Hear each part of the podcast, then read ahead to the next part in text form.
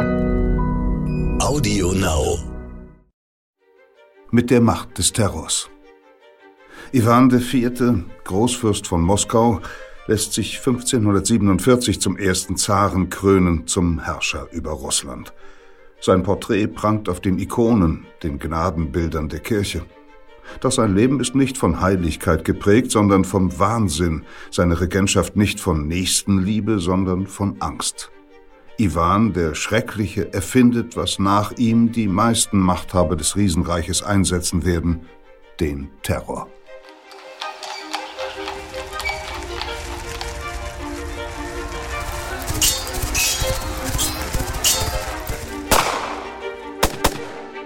Verbrechende Vergangenheit. Ein Crime-Podcast von Geo Epoche.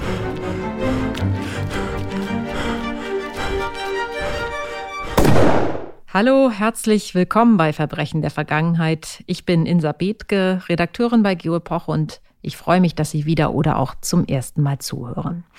Wir rekonstruieren hier in diesem Podcast nicht nur Unrechtstaten und Kriminalfälle aus allen Abschnitten der Geschichte, sondern wir tauchen immer tief in die Zeit ein, in der sie sich zutrugen. Sie lernen also jedes Mal eine Menge über Alltag, Politik und Wirtschaft in früheren Zeiten und anderen Ländern.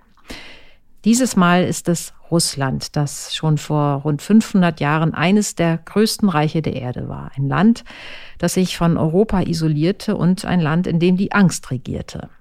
1547 erschuf Iwan, der Großfürst von Moskau, das russische Zarentum und zugleich einen neuen Herrschaftsstil, der ihm dann seinen Beinamen einbrachte, der Schreckliche. Dieser erste Zar regierte mit Hilfe blanker Gewalt gegen die eigenen Untertanen. Wir tauchen gleich ein in diese dunkle Ära und sehen, was das konkret bedeutete. Vorher wollen wir sie ein wenig einordnen, diese Zeit, in den Lauf der an Terror und Verbrechen ja nicht armen russischen Geschichte. Andreas Sedelmeier ist bei mir im Studio, Verifikationsredakteur im Geo Quality Board und der Russland-Experte der Geopoche-Redaktion. Andreas, schön, dass du hier bist. Ja, hallo. Russland ist in seiner Geschichte gefangen. Das konnte man in den vergangenen Monaten und Jahren immer mal wieder lesen und hören. Etwa von dem britischen Historiker Orlando Figes, der von einer Kultur der Angst spricht, die bis heute eine Konstante der russischen Politik sei.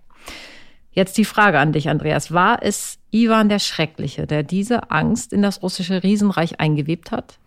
Naja, also als Historiker bin ich immer ein bisschen skeptisch, wenn es um so lange Kontinuitäten geht, weil dafür ist doch in den fast 500 Jahren seit Ivan in Russland doch ein bisschen zu viel passiert. Da hat es ja auch ganz unterschiedliche Herrscher gegeben und die haben sich jetzt keineswegs alle des Terrors bedient.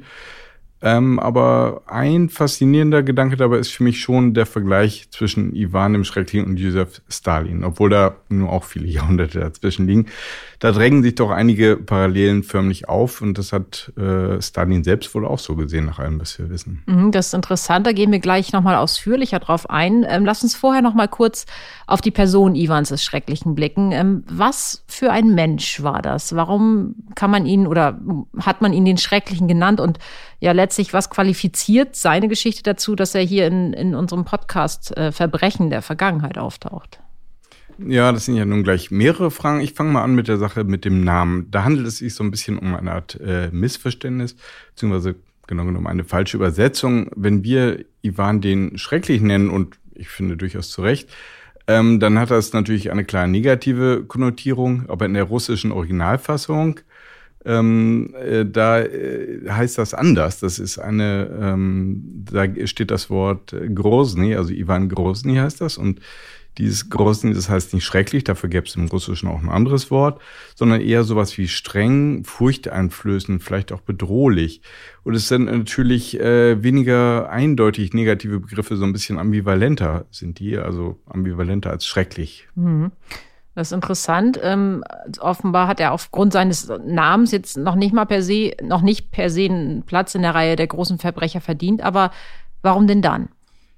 Ja, also man kann ganz klar sagen, Ivan IV. hat äh, definitiv zahllose Verbrechen begangen, indem er nämlich Tausende meist unschuldige Menschen ermorden ließ und das häufig auf besonders grausame Weise unter, unter, unter Anwendung von Folter. Also äh, und dabei hat er auch noch eine ganze Reihe dieser Morde eigenhändig begangen. Also da gibt es sehr viele schreckliche Details äh, an dieser Stelle wollen wir uns das mal ersparen, aber in der Geschichte, die wir gleich hören werden, werden davon einige geschildert. Mhm, aber steht er denn mit solchen Verbrechen wirklich allein da? Du wolltest eben keine Kontinuitätslinie ziehen, aber so etwas hat es in der russischen Geschichte und auch anderswo ja öfters gegeben, oder nicht? Ja, das stimmt, ist also einerseits richtig. Andere Herrscher haben auch Unschuldige ermorden lassen. In der russischen Geschichte wäre da zum Beispiel Peter der Große zu nennen. Also wenn der als Peter der Schreckliche in die Geschichtsschreibung eingegangen wäre, hätte er sich eigentlich auch nicht beklagen können. Ähm, und von der Zahl der Opfer her, da ist Ivan auch gar nicht mal einer der großen Massenmörder der Geschichte. Da geht man nämlich nur, und ich sage das natürlich hier in Anführungsstrichen, nur von einigen tausend Opfern aus. Ähm, da wird etwa die Zahl von 4000 als Schätzung genannt. Aber Andererseits gibt es zwei Dinge, die meiner Meinung nach eben doch zu einem besonderen Verbrecher auf dem Thron machen. Da ist zum einen dieser Sadismus, ähm, mit dem er sich persönlich Folter- und Hinrichtungsmethoden ausgedacht hat. Und es ist auch belegt, wie gerne und mit welcher Freude er dann diesen Hinrichtungen und Folterungen äh, zugesehen hat. Also das ist schon etwas Außergewöhnliches, außergewöhnlich Abstoßendes auch, ich, ich finde. Ähm, und zum anderen gilt Ivan eben zu Recht, du hast es ja schon angesprochen, als der Erfinder des staatlichen Terrors. Hm, das musst du jetzt nochmal erklären, inwiefern das? Ja, ich meine damit eben nicht einfach nur Gewalt und äh, Morde, sondern den organisierten Einsatz von massenhafter und willkürlicher Gewalt gegen die eigenen Untertanen. So kann man das wohl definieren, denke ich. Und äh, zwar bewusst als Machtinstrument, also als Mittel zur Durchsetzung der eigenen Herrschaft. Ähm, das hat es so vorher in der europäischen Geschichte nicht gegeben.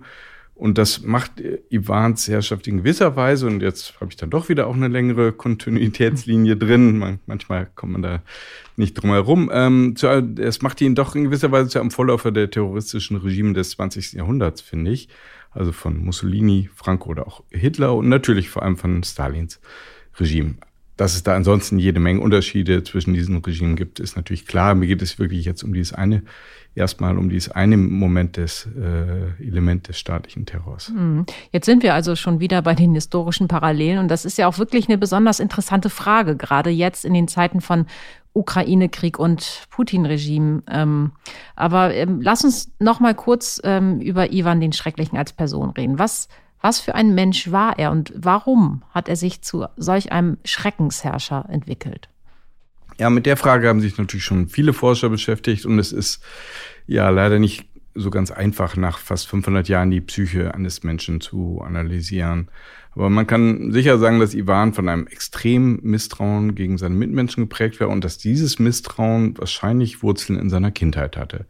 Da war er schon früh von Verrat und Intrigen aller Art umgeben am äh, Zarenhof, beziehungsweise am Großfürstenhof war das ja noch zu der Zeit. Mhm. Unter anderem, weil sein Vater eben früh äh, gestorben war und da so eine Art Machtvakuum war. Ja, und diese Zeit hat ihn wohl äh, stark geprägt. Vor allem hat er in dieser Zeit eine starke Abneigung gegen die hochrangigen Adligen in Russland entwickelt, die sogenannten Bojaren. Die hat er als potenzielle Verräter wahrgenommen und gegen die hat sich dann später sein Terror auch zu einem großen Teil mhm. gerichtet. Aber jetzt ehrlich gesagt, ähm, ob sich aus diesen Erfahrungen in der Kindheit und Jugend äh, wirklich dieser spätere Sadismus und diese Grausamkeit ableiten lassen, das ist jetzt schwer zu sagen. Da bleibt zumindest ein Rest Spekulation. Hm. Spekuliert wird ja auch über eine psychische Erkrankung Ivans. Genau, und das liegt ja auch irgendwie nahe, dass man sagt, wenn jemand solche Dinge tut, zu solchen Dingen fähig ist, dann muss das irgendwie pathologisch sein. Also man könnte da etwa, und das ist auch geschehen, etwa über eine Psychose äh, spekulieren oder auch über eine äh, Borderline-Erkrankung. Ähm, aber wie gesagt, so eine Ferndiagnose über Jahrhunderte hinweg, das ist halt letztlich eine zweifelhafte Angelegenheit. Zu einem sicheren Ergebnis wird man da wohl kaum kommen. Und abgesehen davon gibt es ja auch Beispiele für Massenmörder, bei denen wenig auf eine psychische Erkrankung im engeren Sinne, sage ich mal, mhm. äh, hindeutet. Also da wäre mal wieder Stalin äh, oder auch Franco, der spanische Diktator, äh, zu nennen. Die sind da quasi die Antithese zu Ivan. Die waren nach allem, was wir wissen, zeitlebens kalte, nüchtern kalkulierende Bürokraten, die halt nur einfach bereit waren, für ihre Zwecke äh, das Leben Tausender oder im Fall von Stalin sogar von Millionen Menschen äh, zu opfern. Hm, da war jetzt schon wieder der Josef Stalin. Dann lass uns doch mal jetzt über die Verbindung sprechen zwischen Stalin und Ivan dem Schrecklichen. Da gibt es ja offenbar so einiges. Ja, definitiv. Ähm, ich zähle das jetzt einfach mal auf, wobei wir ja einiges auch schon angesprochen haben. Vor allem natürlich den Hauptpunkt, nämlich den Einsatz von brutaler Gewalt, von staatlichem Terror gegen die eigentliche, äh, eigene Bevölkerung. Ähm, und dann ist da bei, bei beiden dieses ähm, extreme Misstrauen, das ich ja auch gerade bei Ivan schon angesprochen habe, das war bei Stalin genauso ausgeprägt, dass sich mit der Zeit auf immer weitere Kreise ausgeweitet hat und dann entsprechend auch immer mehr Terroropfer fordert. Mhm. Unter anderem dann von den in den Kreisen der äh, Verstrecker des Terrors, denen wurde dann auch misstraut und die mussten dann ihrerseits oft dran glauben, sowohl bei Ivan als auch bei Stalin. Ähm, ja, gemeinsam ist den beiden auch der Einsatz einer äh, ja, skrupellosen Geheimorganisation, einer Geheimpolizei. Bei Stalin war das ja die GPU, beziehungsweise dann der NKWD, aus dem dann der KGB auch hervorgegangen ist. Ähm, bei Ivan die berüchtigte Opritschnina, ähm, über die werden wir gleich in unserer Geschichte viel Interessantes erfahren. Das ist ein ganz komplexes äh, Thema. Mm. Ja, und dann wäre da diese, äh, die bewusst eingesetzte Willkür. Bei beiden galt, der Terror kann sich, kann jeden treffen. Niemand kann sich sicher fühlen. Der mhm. Terror wirkt sich also nicht nur auf die eigentlichen Opfer aus, sondern auch auf alle anderen Untertanen, weil die sich als potenzielle Opfer sehen müssen. Hm, und in dem Zuge ein, oder in dem Sinne ein ideales Machtinstrument. Absolut. Mhm. ähm, und in den Zusammenhang gehört auch das bewusste Inkaufnehmen des Todes Unschuldiger und eben nicht aus Versehen sozusagen, sondern äh, gerade solche Morde sind natürlich besonders förderlich für das Ziel, Angst zu erzeugen, weil eben jeder mit einer Verfolgung rechnen muss, egal ob er schuldig oder unschuldig in irgendeinem Sinne ist. Hm, aber die Moral ist bei dem Ganzen ja unter die Räder geraten. Absolut. Und auch das kann man als weitere äh, Gemeinsamkeit zwischen den beiden sehen, diese völlige Missachtung moralischer Grenzen. Ähm, also etwa auch bei der Ermordung von Angehörigen von Angeklagten, also auch von vollkommen unbeteiligten Frauen und äh, Kindern. Theoretisch hätten ja sowohl die christliche Religion bei Ivan, der ja nun sehr christlich, äh, äh, als auch, würde ich mal sagen, die kommunistische, also in der Theorie, jedenfalls die kommunistische Ideologie bei Stalin, die sich ja offiziell auch als human, humanistisch geriert, also die hätten beiden eigentlich äh, bei beiden den Terror Grenzen setzen können, aber das hat nicht stattgefunden. Über solche moralischen Beschränkungen haben sich sowohl Ivan als auch Stalin stets hinweggesetzt. Weiß man denn, ähm, wie Stalin über Ivan äh, den Schrecklichen dachte oder ob er ihn sich vielleicht sogar als Vorbild genommen hat? Naja, generell weiß man bis heute erstaunlich wenig darüber, wie Stalin dachte. Der war halt ziemlich verschlossen und auf Geheimhaltung bedacht. Aber in dem Fall gibt es tatsächlich Indizien und das offensichtlichste Indiz ist ein Film, beziehungsweise ein Filmprojekt. Ähm, Stalin hat nämlich 1941 den wohl angesehensten sowjetischen Regisseur dieser Zeit, das war Sergei Eisenstein oder Eisenstein auf Russisch, den hat er damit beauftragt, einen mehrteiligen, sehr aufwendigen Film über Ivan den Schrecklichen zu drehen. Mhm. Mitten, mitten im Krieg, nebenbei, im Zweiten Weltkrieg, nebenbei bemerkt. Und in dem Film sollte Ivan eben nach Stalins offizieller Weisung unbedingt gut wegkommen als starker Herrscher, der Russlands Macht vergrößert, nach außen hin und sich gegen Feinde dieser Staatsmacht auch im Inneren konsequent durchsetzt. Und äh, das sind natürlich, äh, da sind natürlich die Parallelen zu dem Bild offensichtlich, dass Stalin auch von sich selber zeichnen wollte. Das war natürlich kein Zufall, dass er in dieser Situation so einen Film in Auftrag gibt. Ähm, und man kann da auch eine Rechtfertigung des stalinischen äh, Terrors herauslesen.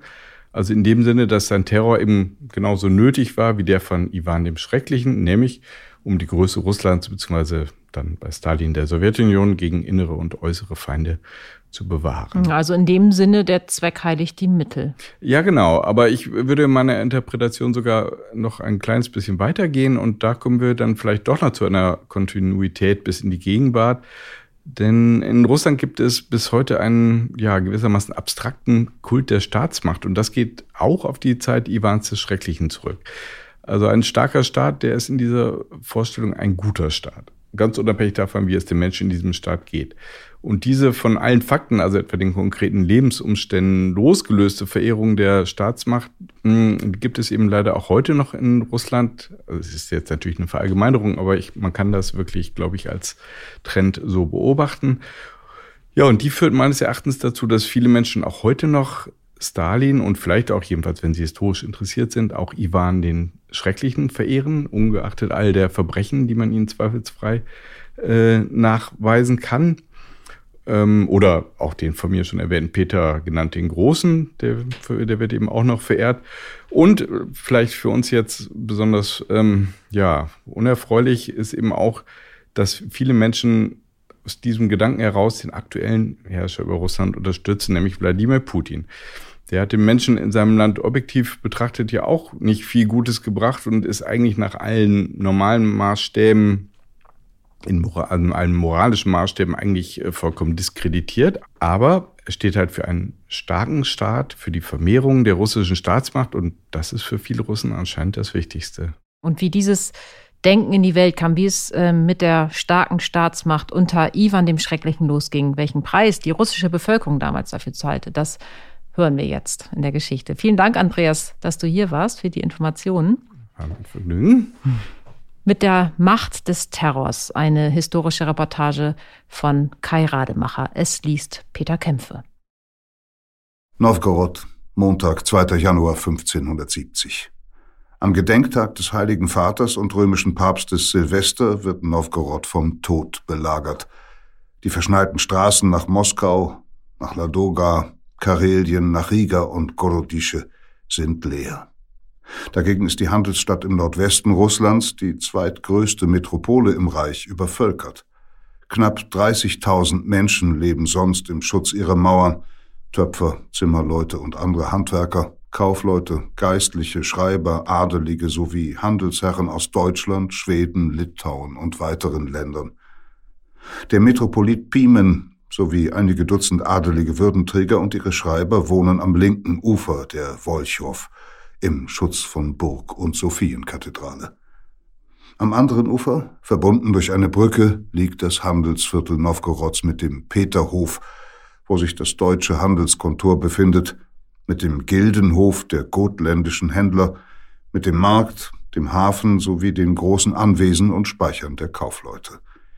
Die Handwerker haben sich zu beiden Seiten des Flusses niedergelassen. Aber nun drängen sich in den winterlich kalten Gassen auch Bauern, Knechte, Bettler und Landstreicher mit ihren Familien. Denn Gott ist Russland nicht gnädig. Seit zwei Jahren suchen Missernten das Reich heim.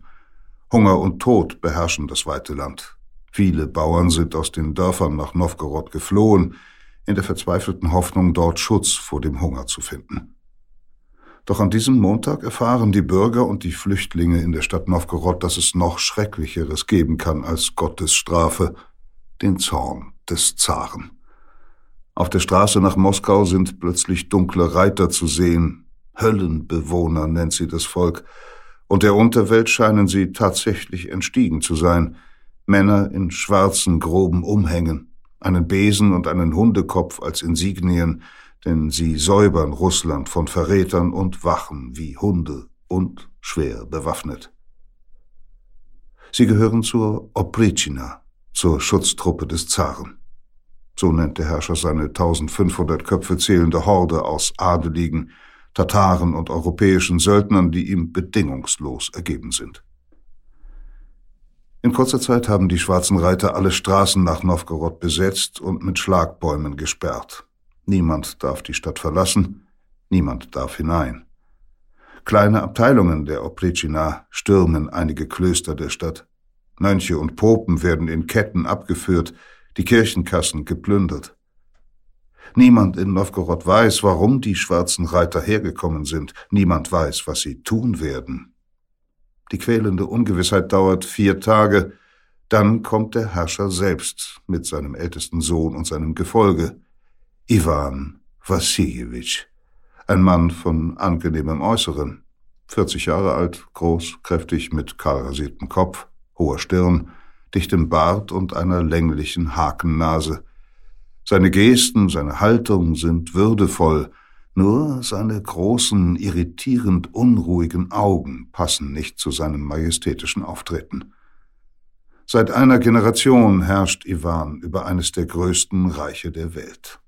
Seine Untertanen haben ihm den Beinamen Grozny gegeben, was der Strenge, aber auch der Schreckliche bedeutet.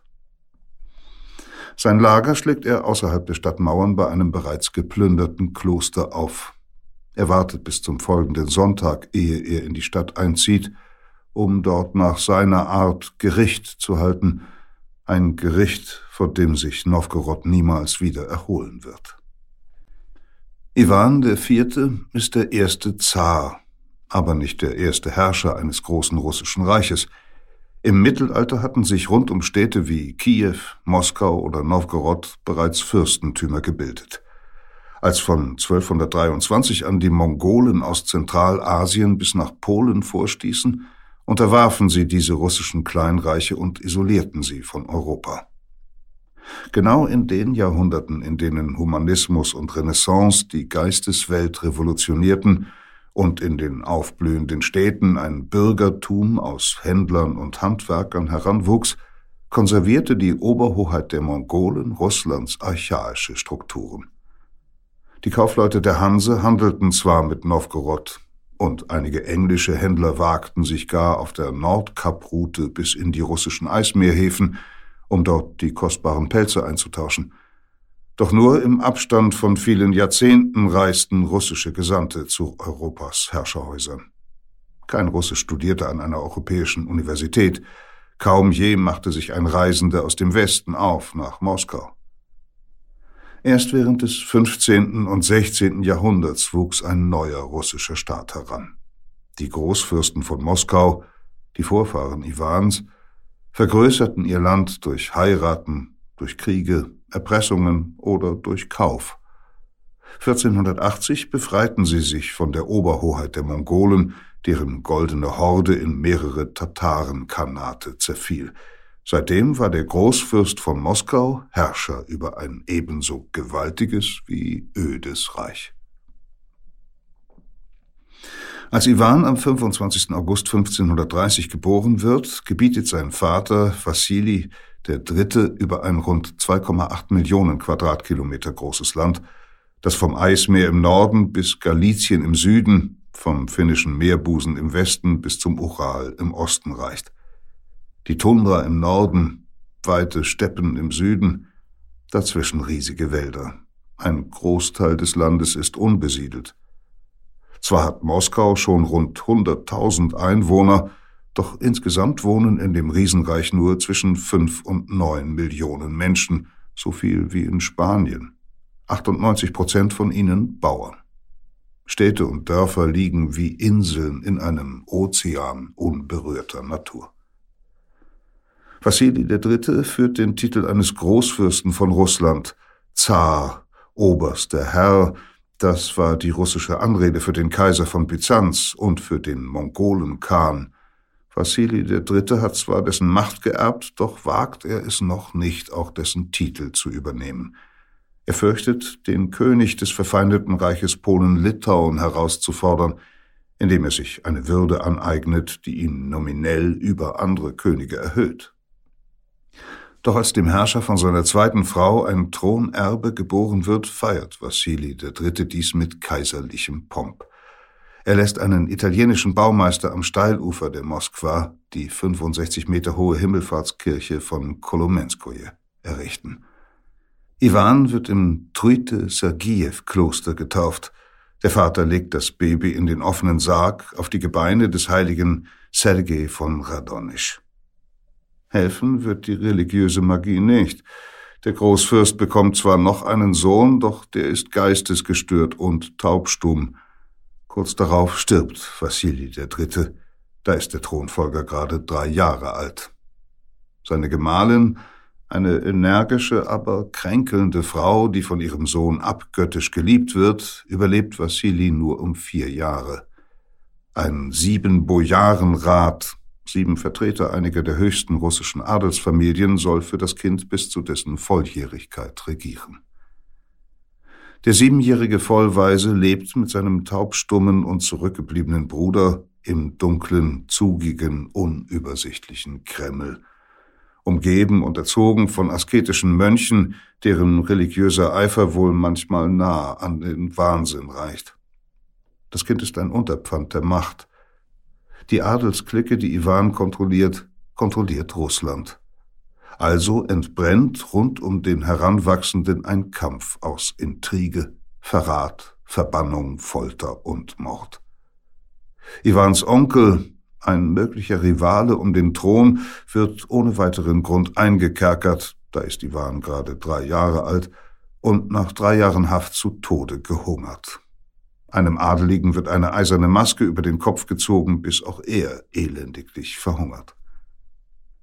Ivan muss schon als Kleinkind an endlosen politischen und religiösen Zeremonien teilnehmen, deren Sinn er nicht versteht.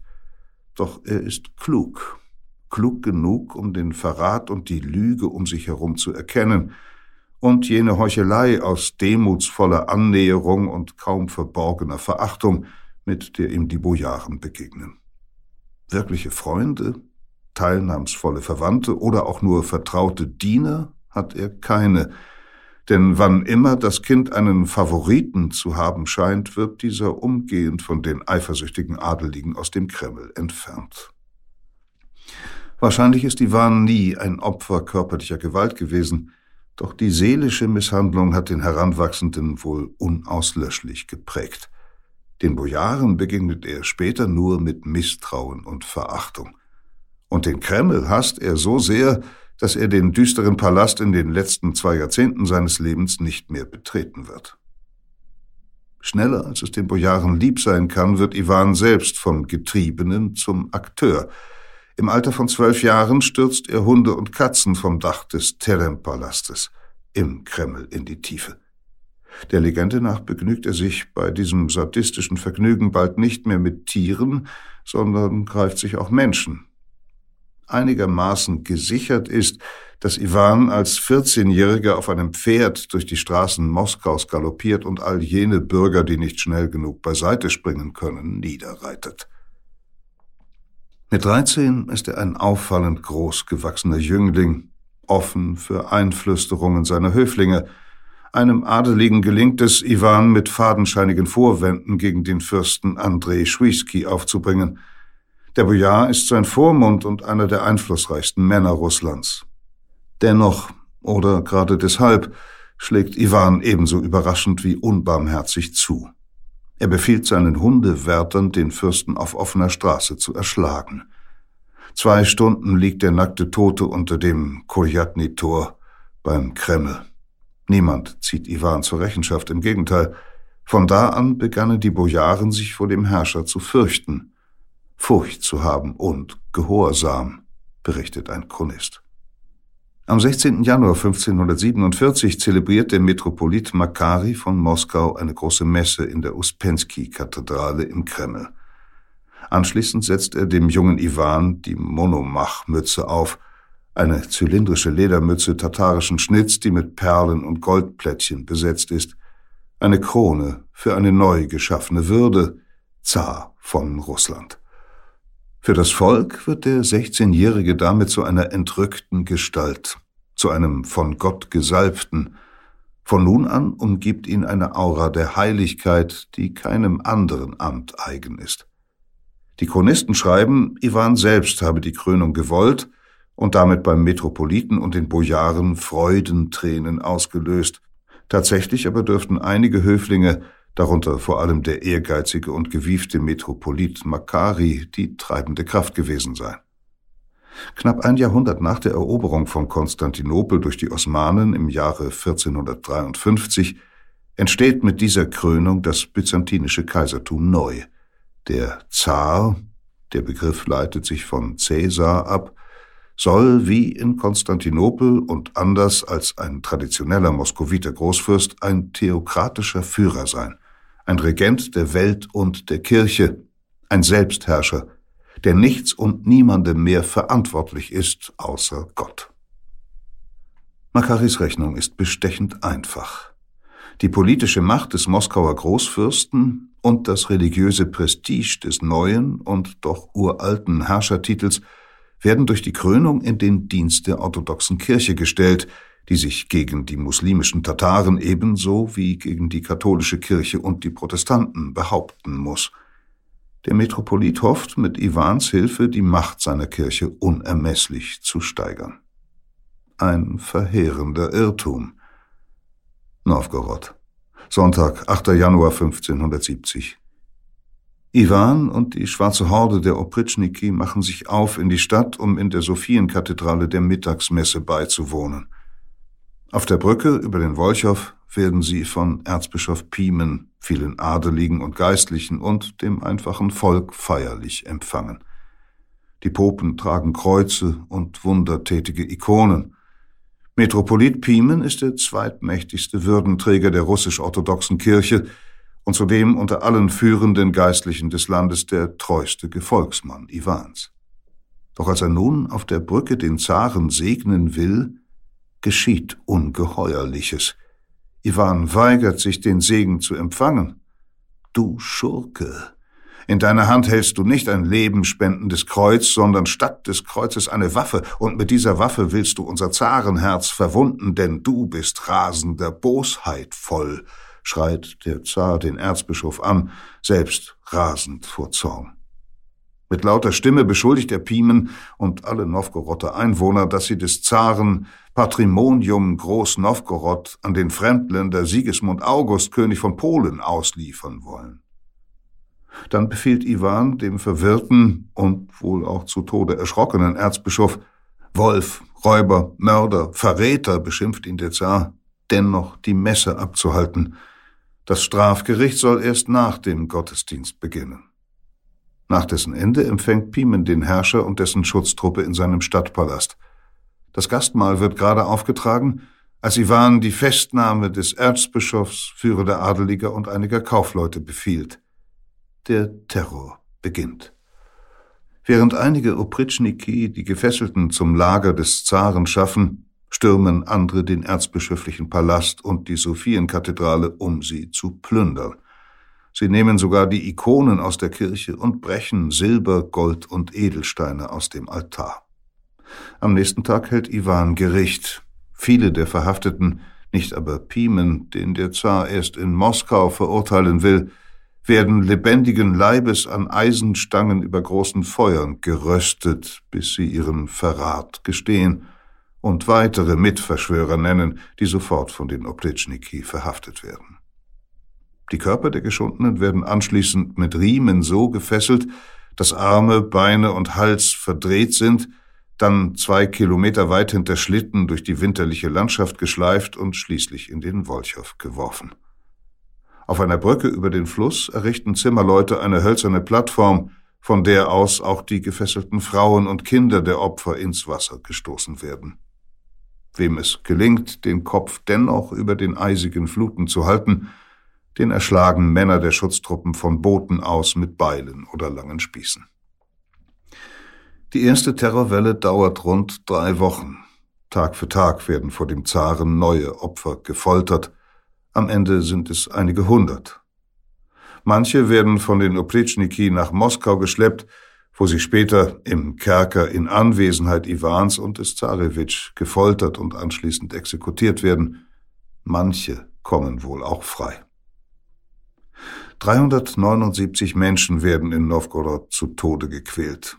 Darunter sind 211 Adelige, die mächtigsten Anführer der Stadt und weltlichen Gefolgsleute des Metropoliten ebenso wie die Köpfe der lokalen Verwaltung sowie 137 ihrer Frauen und Kinder. Auch 30 Händler, Knechte, Handwerker und Mönche werden wohl eher zufällig Opfer des Terrors. Alle Beschuldigten sterben, nach dem Willen Iwans, ohne geistlichen Trost. Keine Beichte, keine Kommunion, kein christliches Begräbnis, keine Spende für eine Seelenmesse. Die Folter, die den Körper zerstört, soll auch die Seele bis in alle Ewigkeiten heimsuchen und kein Opfer, selbst die, die am Spieß über dem Feuer die abscheulichsten Verbrechen bekennen, weiß überhaupt, weshalb Iwan die Stadt so fürchterlich straft. Noch heute können Historiker keine plausible Erklärung dafür angeben. Für Iwans Vorwurf gegenüber dem Metropoliten, Nowgorod an die Polen verraten zu wollen, lässt sich kein einziges glaubwürdiges Indiz beibringen. Der Terror von Iwans schwarz gekleideter Schutztruppe hat längst eine solche Eigendynamik bekommen, dass die Gewaltmaschine nicht mehr auf politische, juristische oder moralische Verfehlungen hin anspringt, sondern allein von der Willkür des Zaren geleitet wird. Dabei waren Iwans erste Regierungsjahre eine Glanzzeit Russlands. Der junge Zar reformierte gemeinsam mit dem Metropoliten Makari und weiteren Beratern die ebenso archaische wie träge Verwaltung des Riesenreiches. Sie richteten in Moskau Zentralämter ein, Frühformen von Ministerien. In den Landkreisen wurde lokalen Adeligen mehr Macht zugestanden, denn sie durften nun selber Richter für die Bezirksgerichte wählen. Außerdem konnten Adelige aus weniger angesehenen Familien bei entsprechendem Können jetzt in der Armee führende Positionen erreichen, die bis dahin dem Hochadel vorbehalten waren. Die Strelitzen, eine neu aufgestellte 3000 Mann starke, mit Feuerwaffen ausgerüstete stehende Garde, erhöhten die Kampfkraft der russischen Armee. Die Kirche und der Hochadel die bis dahin die Freiung genossen, also keine Steuern auf Landbesitz zahlen mussten, wurden, wie alle anderen Untertanen, abgabenpflichtig. Am finnischen Meerbusen ließ Iwan 1557 an der Narva die Stadt Ivangorod für alle mit Schiffen ankommenden ausländischen Leute erbauen, Russlands ersten Handelshafen an der Ostsee. Moskau selbst blüht ebenfalls auf, und wird mit Palästen und Kirchen geschmückt. Auf Iwans Bitte hin und gegen den zähen Widerstand der Kirche, die Heresien befürchtet, schickt der dänische König 1552 den ersten Buchdrucker nach Moskau. Die außenpolitischen Erfolge des reformierten Russland sind phänomenal. Die Zarenarmee zerschlägt den deutschen Orden in Livland und drängt die Ostsee-Rivalen Polen, Litauen und Schweden aus großen Teilen des Baltikums. 1552 annektiert Iwan das Khanat Kasan, später auch Sibir, Astrachan und weitere Tatarenherrschaften. Seit 1556 kontrolliert Russland die Wolga und die Steppe, die zur Krim und nach Zentralasien führen. Das Reichsgebiet verdoppelt sich auf mehr als 5,4 Millionen Quadratkilometer. Mit den unterworfenen Balten, Finnen und Tataren wird Russland zum Vielvölkerstaat. Die Rechnung des Metropoliten Makari scheint aufzugehen, trotz gelegentlicher Irritationen über die Eigenmächtigkeit Iwans. Mit der Macht des streng religiösen Zaren wächst zugleich das Prestige der Kirche. Makari vervielfacht die Zahl der Heiligen, er erhebt mehr dahingeschiedene zur Ehre der Altäre, als es die russische Kirche im gesamten halben Jahrhundert ihrer Existenz zuvor getan hat.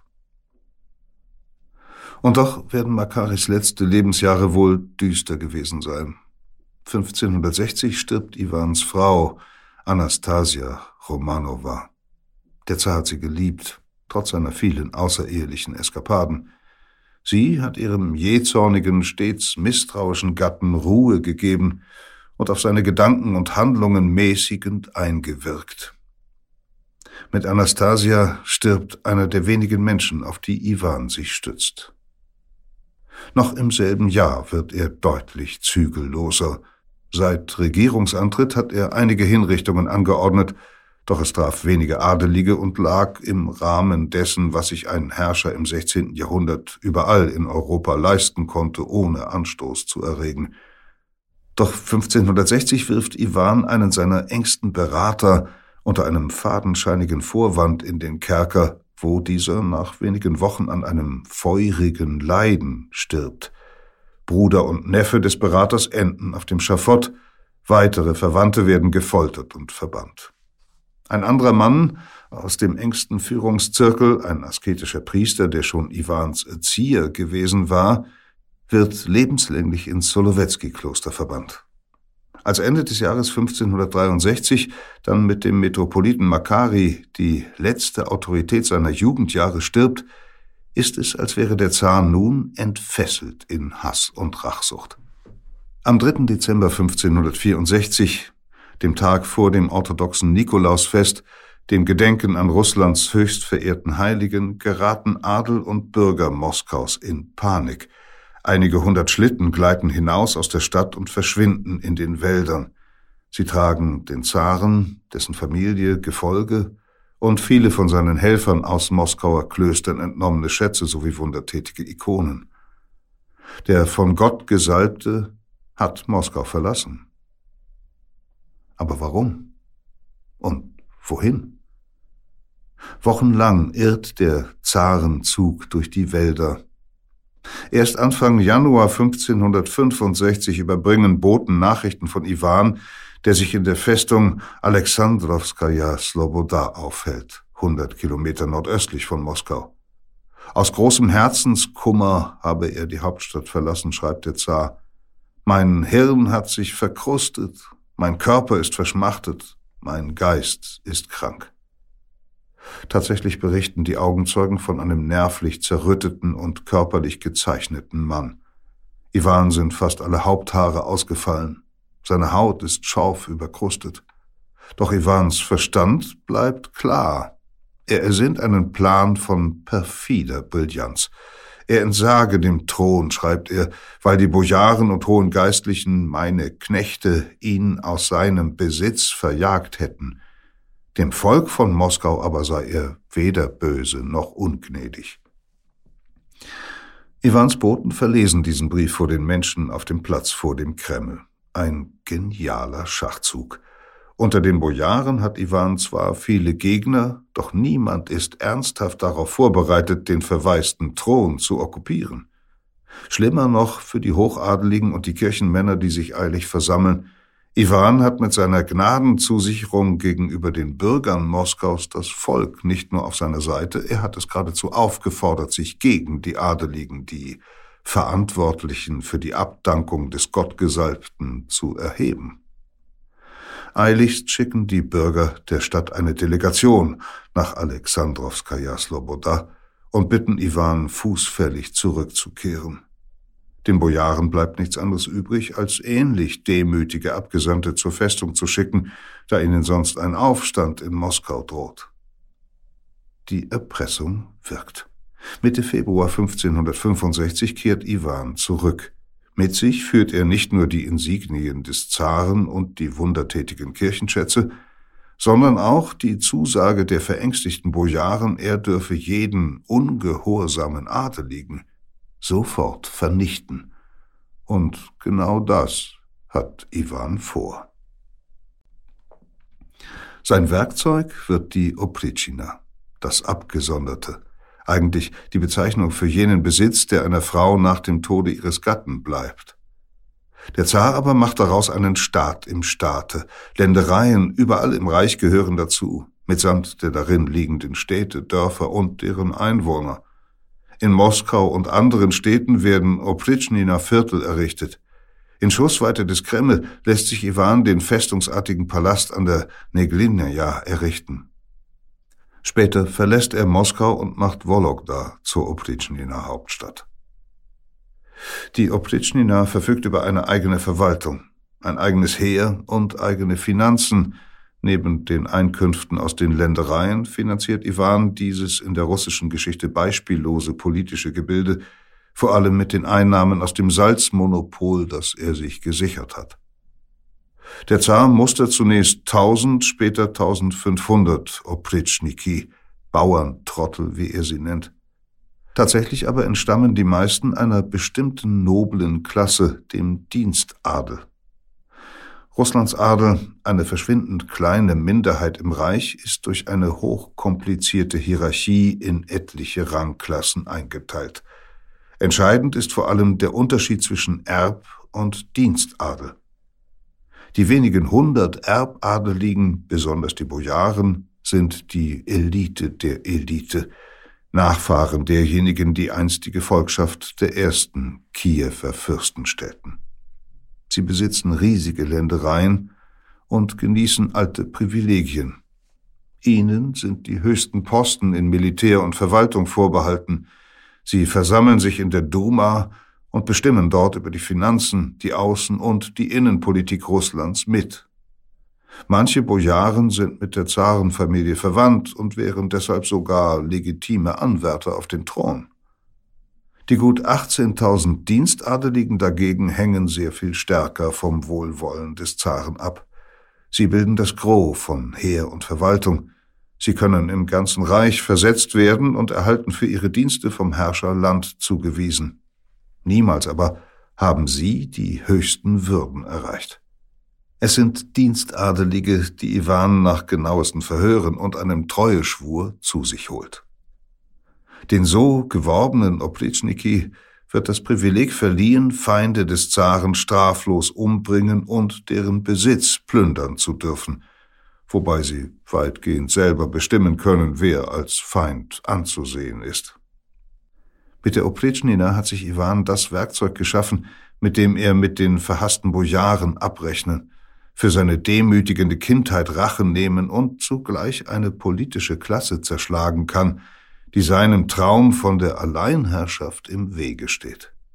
Er, der Gottgesalbte, will es nicht mehr ertragen, auf die Privilegien, die Bedenken, den Besitz der Bojaren Rücksicht nehmen zu müssen. Von nun an soll in Russland nur noch ein Wille gelten, seiner.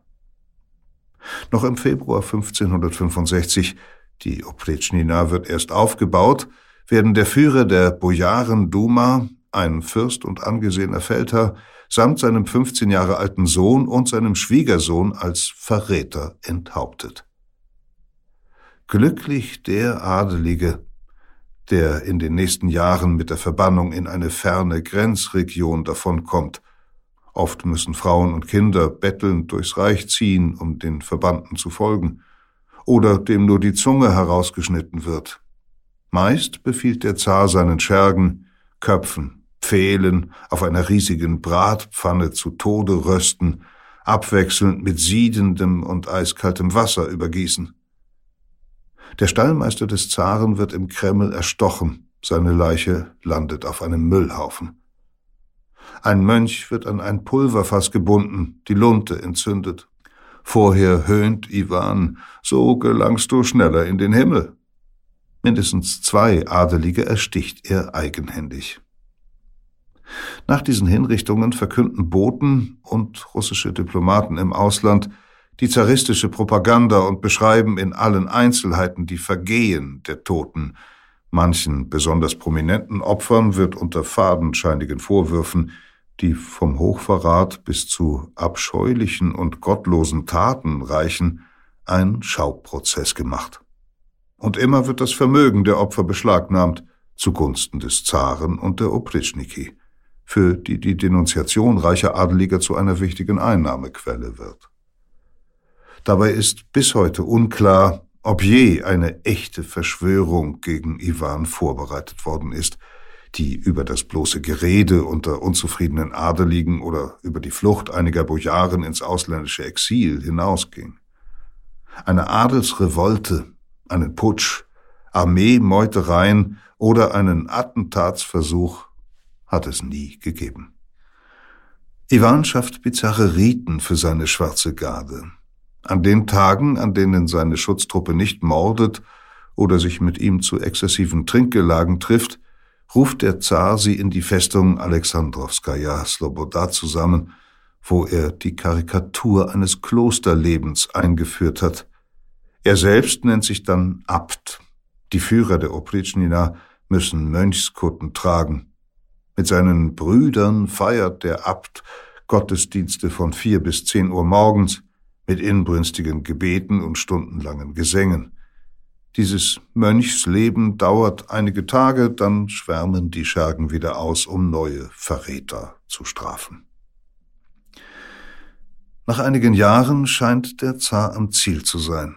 Viele Bojaren und ihre Familien sind tot, ihre Ländereien konfisziert oder unter die Oplitschniki verteilt.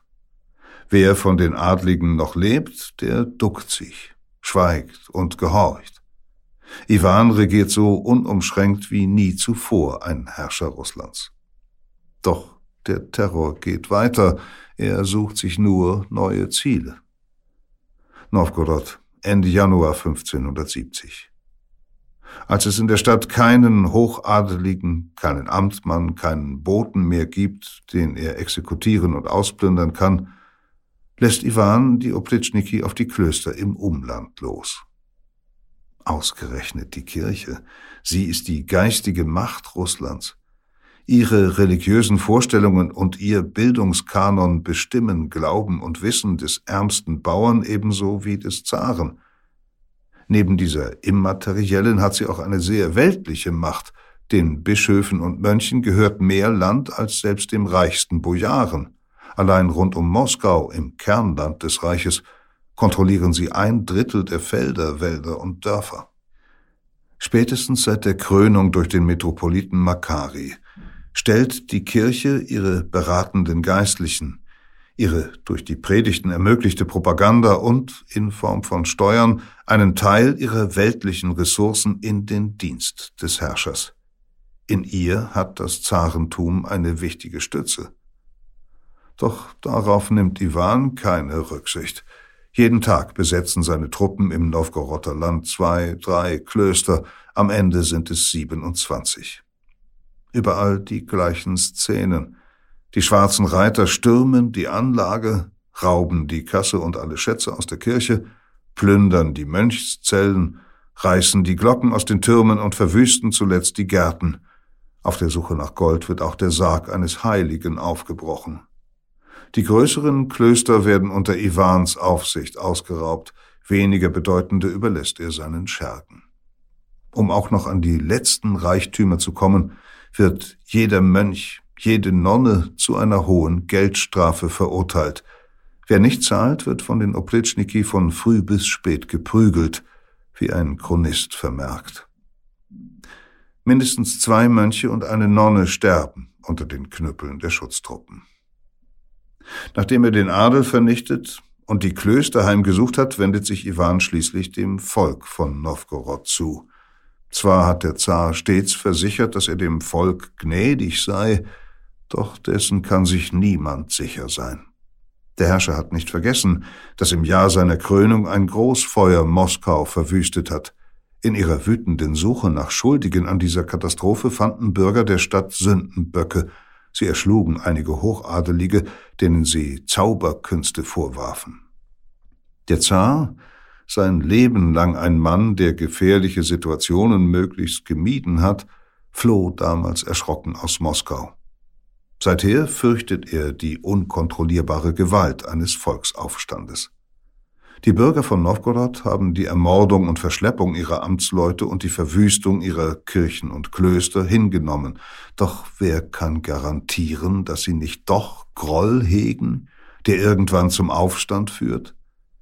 Da ist es sicherer, ihnen das Rückgrat zu brechen, ehe sie sich erheben.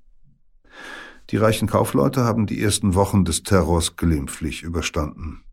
Der Fernhandel ist infolge des Winters zwar fast eingestellt worden, doch die zahlreichen Oplitschniki müssen versorgt werden, und der Zar hat seinen Männern strenge Anweisung gegeben, alles, was sie haben wollen, zu bezahlen. Auch die Armen und die Flüchtlinge haben bis dahin andere Sorgen als das Wüten der Schutztruppe. Der Hunger in der isolierten Stadt ist so grimmig geworden, dass einige Verzweifelte in ihrer Not das Fleisch von Verstorbenen essen. Es soll, so erzählt man sich in Novgorod, sogar Menschenfleisch in Fässer eingelegt worden sein. Doch nun stürmen die Oplitschniki die Stadt. Sie plündern die Höfe, Speicher und Marktstände der Händler. Sie treten Tore ein, reißen die Fenster aus den Wänden, zertrümmern die Treppen. Jeder Kaufmann, der sich wehrt, wird erschlagen. Gold, Möbel, Pelze, Samt, Seide, Stoffe und viele andere Waren fallen Iwans Männern in die Hände. Ein deutscher Söldner im Dienste der Oplitschniki wird sich später rühmen, er sei mit einem Pferd gen Novgorod ausgezogen und mit 49 Schlitten voller Schätze heimgekehrt. Und doch ist diese ungeheure Beute nur ein Bruchteil dessen, was den Schergen des Zaren insgesamt in die Hände fällt – denn Wachs, Fette, Flachs und andere Waren können im Riesenreich nur an einem einzigen Ort verkauft oder gegen andere Güter eingetauscht werden, in Novgorod. Kein anderer Markt im Lande ist groß genug für so viele Schätze. Kein anderer etablierter Handelsweg führt aus dem Zarenreich hinaus, ins Ausland. Was sollen die Oplitschniki also mit dieser Beute anfangen, die sie weder verbrauchen noch transportieren noch verkaufen können? Sie verbrennen sie auf großen Scheiterhaufen in der Stadt. Noch schlimmer ist die überlebenden Kaufleute, deren Vermögen geraubt oder verbrannt wird und deren Häuser der winterlichen Kälte fast schutzlos preisgegeben sind, trifft es die Armen. Wer des Kannibalismus verdächtigt wird, den schleppen Opritschniki ohne Prozess zum Wolchow und ertränken ihn im Fluss. Dann befiehlt der Zar, die Stadt von den Bettlern zu säubern, die Hungerflüchtlinge, die Männer, Frauen und Kinder, die um Almosen betteln, die Krüppel und Zerlumpten werden zusammengetrieben und aus den Stadtmauern gejagt, hinaus auf die verschneiten Straßen, wo die meisten bald an Hunger oder Kälte sterben. Für die Opretschniki ist Novgorod nicht nur eine Schatztruhe, aus der sie sich bedienen können, sondern auch ein Exerzierfeld der Gewalt. Wer sich hier hervortut, der gewinnt die Gunst des Zaren. Niemandem gelingt es besser als Majuta Skuratov, einem Adeligen aus obskuren Verhältnissen. Gleich zu Beginn der Verfolgungen erdrosselt Skuratow eigenhändig einen früheren Moskauer Metropoliten, einen Nachfolger des legendären Makari, den Iwan in ein Kloster bei Novgorod verbannt hatte. Auch danach bleibt Skuratows blutiger Eifer unübertroffen. Mehr als die Hälfte aller Morde in Novgorod sind sein Werk. Novgorod, Montag, 13. Februar 1570. Iwan befiehlt Abgesandte der Novgoroder Bürgerschaft zu sich ins Lager, einen Mann aus jeder Straße. Als die ausgeplünderten, sicherlich verängstigten Abgesandten vor dem Thron erscheinen, erklärt ihnen der Zar würdevoll, dass er ihnen vergebe. Sie sollten sich nicht grämen und nach Hause zurückkehren. Kurz danach Vielleicht noch am selben Tag verlassen Iwan und der Haupttrupp seiner Schergen mit Plündergut reich beladen das verwüstete Novgorod. Innerhalb von sechs Wochen haben sie 2000 bis 3000 Männer, Frauen und Kinder getötet, rund jeden zehnten Bürger. Nach seiner Rückkehr berät sich Iwan in Moskau mit seinem Siegelbewahrer, einem bewährten Adeligen, der die Regierung wie ein Kanzler führt der rät ihm dringend, die Massenexekutionen zu stoppen, da er sonst bald keine Adeligen mehr habe, mit denen er in den Krieg ziehen könne. Ich habe euch bisher verschont, schreit ihn der Zar daraufhin an, doch ich werde dafür sorgen, dass ihr alle ausgerottet werdet und nichts mehr an euch erinnert. Einige Wochen später und nach den üblichen Folterungen und Verratsvorwürfen führt der Henker den Siegelbewahrer und einige seine Freunde auf das Schafott. Das Massaker von Novgorod ist dennoch der Anfang vom Ende der Opritschnina. Majuta Skodatov, der in Novgorod wie kein zweiter gewütet hat, wird zum Leiter des Kriminalamtes der Opritschnina und damit zu deren Geheimpolizeichef berufen. Mit ihm beginnt die letzte Phase des Terrors, die der internen Säuberungen. Skuratow, dem der Zar völlig vertraut, verleumdet beim Herrscher die meisten führenden Opritschniki. Iwan reagiert wie immer mit Folter und Tod. Bis zum Sommer 1572 wird fast die gesamte Elite der Schutztruppe exekutiert und durch junge, ehrgeizige Nachrücker ersetzt, durch berüchtigte Henker und junge Gaffer, so ein ins Exil geflohener Adeliger. Andere sind Abenteurer, wie der westfälische Arzt und Astrologe Elysius Bomelius, der den Zaren mit seinen Voraussagen beeindruckt und ihm als Giftmischer dient, wofür ihn das Volk einen grausamen Hexenmeister nennt. Ivan beruft jetzt zudem Männer in die Oplitschnina, die zuvor selbst dem Terror nur knapp entronnen sind und oft viele Familienmitglieder verloren haben. So macht ein Adeliger Karriere, dem die schwarzen Männer Schwester und Nichte vergiftet haben. Diese Neulinge sorgen zuverlässig dafür, dass die alten Opritschniki, die Mörder ihrer Familien, nun ihrerseits vernichtet werden. Doch die Säuberungen leiten keinen Neubeginn ein, sondern verunsichern die Schutztruppe so sehr, dass Iwan seine Schergen ohne Widerstand schließlich loswerden kann. Der Zar ist der Opritschnina überdrüssig geworden. Sie hat ihren Zweck, jeder nur denkbaren Opposition das Rückgrat zu brechen, erfüllt. Ende 1572 wird die Schutztruppe ganz unspektakulär aufgelöst. Die Männer werden in die Armee oder in die normale Verwaltung eingegliedert, die Finanzen und Ländereien der Opritschnina wieder mit denen des Staates zusammengelegt. Marjuta Skodatow, der Henker des Zaren, stirbt Anfang 1573 auf einem Kriegszug an einer schwedischen Kugel. Andere, besonders berüchtigte Mörder werden in den folgenden Jahren nach bewährter Weise eliminiert. So endet der Arzt und Astrologe Bomelius 1575 am Eisenspieß über dem Feuer der Folterknechte. Die Masse der weniger prominenten Oplitschniki aber wird nie vor irgendeinem Gericht zur Verantwortung gezogen. Schließlich verbietet ein Zarenerlass bei Strafe der öffentlichen Auspeitschung sogar, die Oplitschnina auch nur zu erwähnen. Es soll so sein, als hätte es die schwarze Truppe nie gegeben. Doch Iwan reagiert zu spät. Die Mahnungen des hingerichteten Siegelbewahrers waren berechtigt. Im Sommer 1570 hat sich der Zar durch seinen Terror praktisch sämtlicher fähiger Heerführer beraubt. Die Folgen sind katastrophal. Am 24. Mai 1571 brennen Tataren aus den noch nicht von Russland unterworfenen Gebieten Moskau nieder und verwüsten den Süden des Reiches.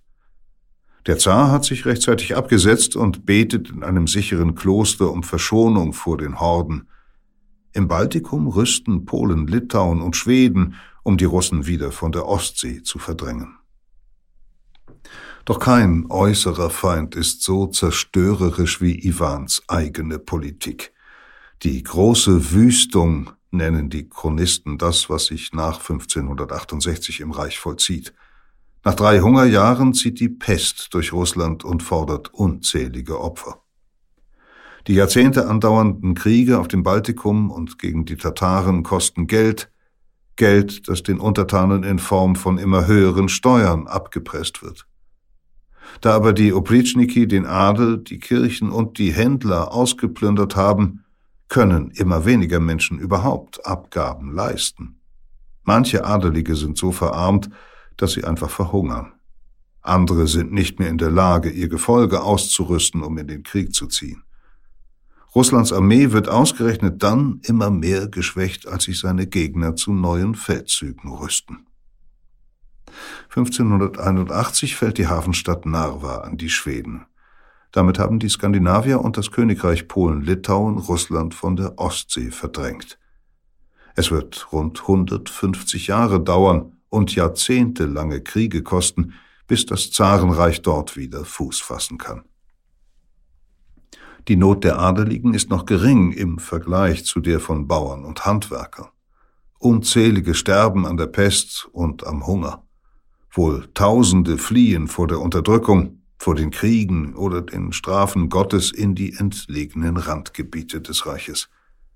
So erobert sich die Wildnis mehr russisches Land als jeder Feind. Auf Hunderten von Kilometern sehen die wenigen Reisenden in den 80er Jahren des 16. Jahrhunderts nur verödete, verlassene Dörfer. Selbst Moskau verliert zwei Drittel seiner Einwohner. Im Umland der Hauptstadt werden rund 80 Prozent des Ackerlandes nicht mehr bestellt. Die Bauern, die es trotz allem auf dem Land aushalten, verlieren ihre letzte Freiheit. Nach einem alten Gesetz dürfen sie in der Woche vor und nach dem St. Georgstag, dem 26. November, ihr Hab und Gut packen und sich neues Land und einen neuen Herrn suchen. Nun aber kämpfen die Adeligen, die ihrerseits vor dem Ruin stehen, mit aller Gewalt um jeden Mann, der ihr Land bearbeitet. Die Grundherren zwingen ihre Bauern mit der Waffe zu bleiben. Wer dazu mächtig genug ist, geht auf Raubzug in benachbarte Ländereien, um dort die Menschen einzufangen und auf die eigenen Ländereien zu treiben wie eine Herde Vieh. Das Privileg des St. Georgstages wird unter Iwan zwar noch nicht formal abgeschafft, doch de facto beginnt mit der großen Wüstung die Leibeigenschaft der Bauern, deren völlige Bindung an das Land und dessen Grundherrn. Bis zur Abschaffung dieser Unterdrückung werden fast 300 Jahre vergehen. Parallel zum Verfall des Reiches vollzieht sich auch der des Zaren und seiner Familie. Fünf legitime Söhne hat Iwan, der Älteste ertrinkt als Säugling auf einer Pilgerreise, die der Herrscher gegen den Ratschlag seiner Höflinge unternommen hat. Der dritte ist schwachsinnig. Der vierte stirbt im Säuglingsalter, der fünfte Spätgeborene wird ebenfalls noch im Kindesalter unter nicht geklärten Umständen enden wahrscheinlich ebenfalls an einer Krankheit. Nur der zweite Sohn, der auf den Namen seines Vaters getauft worden ist, wäre körperlich und geistig dazu fähig, den Thron zu übernehmen. Doch der Zar, dem seit Jahrzehnten niemand mehr Einhalt oder auch nur Mäßigung geboten hat, kann seinen Jähzorn auch dem eigenen Sohn gegenüber nicht beherrschen und schlägt ihn selbst als Erwachsenen noch mit dem eisernen Stock, den er stets bei sich trägt. Er sucht für den Zarewitsch die Ehefrauen aus und verbannt sie ins Kloster, wenn sie ihm nach einigen Monaten missfallen. Am 9. November 1581 kommt es zu einer unglaublichen Bluttat. Die inzwischen dritte Ehefrau des Zarewitsch ist hochschwanger und ruht sich auf einer Bank aus. Sie trägt wegen ihres Zustandes und weil sie sich mit dem Zarewitsch in ihren privaten Gemächern aufhält, nur ein einziges langes Kleid statt der für russische Adelsfrauen sonst schicklichen drei übereinander angelegten Gewänder. Plötzlich steht Iwan im Raum. Er blickt seine unzüchtig gekleidete Schwiegertochter und drischt mit dem Eisenstab auf sie ein. Sein Sohn wirft sich dazwischen, erhält einen Schlag an die Schläfe und bricht zusammen. Iwans Schwiegertochter erleidet eine Fehlgeburt und sein Sohn stirbt nach zehn qualvollen Tagen des Fiebers und der Bewusstlosigkeit. Der Zar wird von Reue zerfressen. Er verfällt so sehr, dass Augenzeugen seinen baldigen Tod erwarten. Die Arthritis plagt ihn an Rücken und Gelenken. Er muss im Stuhl getragen werden. Iwan spendet allen russischen Klöstern riesige Summen für Seelenmessen zum Gedächtnis seines Sohnes, sendet sogar Geld zu den Mönchen auf dem Berg Athos und zum Katharinenkloster auf dem Sinai. Er weigert sich von nun an, die Insignien des Zarentums zu tragen. Die Familientragödie ist zugleich eine politische Katastrophe. Nun ist sein dritter Sohn Fjodor der Thronfolger. Ein Mann, der wegen seiner Geistesschwäche sein Leben lang auf die Regentschaft von Bojaren angewiesen sein wird. Iwan, der den Hochadel aus tiefster Seele verabscheut und Hunderte von dessen Angehörigen exekutiert hat, lebt nun im Wissen, dass sein eigener Sohn und damit die Zukunft seiner Dynastie eben diesen Bojaren ausgeliefert sein wird. Und der Zar hat nicht einmal mehr die Zeit, den Thronwechsel sorgfältig vorzubereiten. Knapp zwei Jahre nach dem Familiendrama treten Ödeme im Körper des Herrschers auf. Ein Wahrsager aus Karelien, den der kranke Iwan herbeiruft, sagt ihm seinen Todestag voraus, den 18. März 1584. An diesem Tag fühlt sich der Zar wohler als in den Wochen zuvor. Nach Sonnenuntergang lässt er den Wahrsager wissen, werde er ihn wegen seiner Lüge entweder verbrennen oder lebendig begraben lassen. Es ist die letzte Drohung Iwans. Während er kurz darauf Schach spielt, bricht er plötzlich zusammen und stirbt, noch ehe seine verwirrten Höflinge einen Arzt oder einen Beichtvater herbeirufen können. Iwan IV. wird, wie er es sich gewünscht hat, nach seinem Tode in ein Mönchsgewand gehüllt und im Moskauer Kreml beerdigt. Mönch Iona steht auf seinem Grab. Der Mann, den seine Untertanen so sehr gefürchtet haben, wird der Nachwelt zum Rätsel, zu einem Rätsel, das kein Historiker oder Psychiater befriedigend erklären kann. Was verbarg sich wirklich hinter Iwans Zorn, der größer war als sein Reich? Die beständigen Arthritis-Schmerzen betäubte er mit unmäßig viel Alkohol.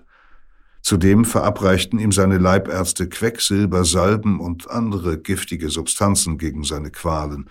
Dies alles zerrüttete seinen Körper, doch sein Geisteszustand, diese ebenso faszinierende wie abstoßende Mischung aus politischer Brillanz und religiösem Fanatismus, aus Jähzorn und Treue, aus Bildung und Brutalität, aus bedingungslosem Vertrauen und dem unweigerlich daraus folgenden, durch nichts zu entkräftenden Misstrauen, dieser Geisteszustand lässt sich damit allein ebenso wenig erklären wie mit seiner traumatischen Kindheit. Schon Iwans Zeitgenossen, mithin also Männer des 16. Jahrhunderts, die Herrschern ein erhebliches Maß an Gewalt zubilligten, berichteten über Anfälle wie vom Wahnsinn befallen. Und auch in unseren Tagen gibt es keine bessere Erklärung für das letztlich selbstzerstörerische Verhalten Iwans als die, dass er psychisch gestört gewesen sein muss. Und dass er sowohl brutal als auch geschickt genug war, um seinen Verfolgungswahn und seine Zwangsvorstellungen zum Motiv und zum Maßstab der russischen Politik zu machen, mit verheerenden Konsequenzen, die bis heute nachwirken. Peter Kämpfe las einen Text aus der Geopoch-Ausgabe Im Reich der Zaren. Bequem nachlesen können Sie diese Geschichte und mehr als 2000 weitere historische Reportagen in unserer Digitalbibliothek Geopoche Plus, die unter geo-epoche.de zu finden ist. Außerdem ist dort unser Paid-Audio-Angebot Menschen, die Geschichte machten, inklusive, das Sie ansonsten bei Apple und Spotify für 2,99 Euro im Monat finden können. Peter Kämpfe und andere starke Stimmen erzählen dort von Frauen und Männern, die ihre jeweilige Zeit geprägt haben, im Guten wie im Schlechten, im Großen wie im Kleinen. Hier bei Verbrechen der Vergangenheit widmen wir uns demnächst dem Leben des vielleicht größten Hochstaplers aller Zeiten. Der Schotte Gregor MacGregor erfand um 1820 nicht einfach etwa nur sich selbst neu, sondern ein ganzes Land, ein blühendes Fürstentum in Übersee, in das er hunderte Auswanderer lockte. Doch für viele von ihnen wurde das Paradies zur tödlichen Falle.